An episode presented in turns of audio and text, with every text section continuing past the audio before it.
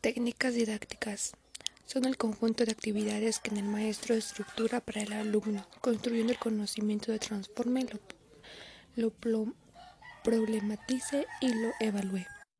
Las técnicas didácticas tienen como finalidad el aprendizaje significativo, el desarrollo de competencias para tener soluciones pertinentes, creativas e innovadoras. Permiten un aprendizaje más profundo y permanente. Propician el desarrollo de habilidades, actitudes y el pensamiento crítico. También desarrollan las habilidades del alumno para aprender a aprender. Ahora, características generales.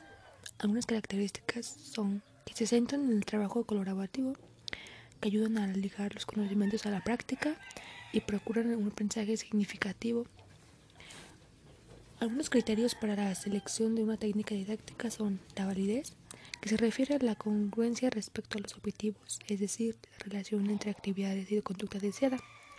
También está la comprensividad, que también se en relación con los objetivos se refiere a si la actividad mm, lo recoge en toda su plenitud, tanto en el ámbito de cada objetivo como en el conjunto de todos ellos.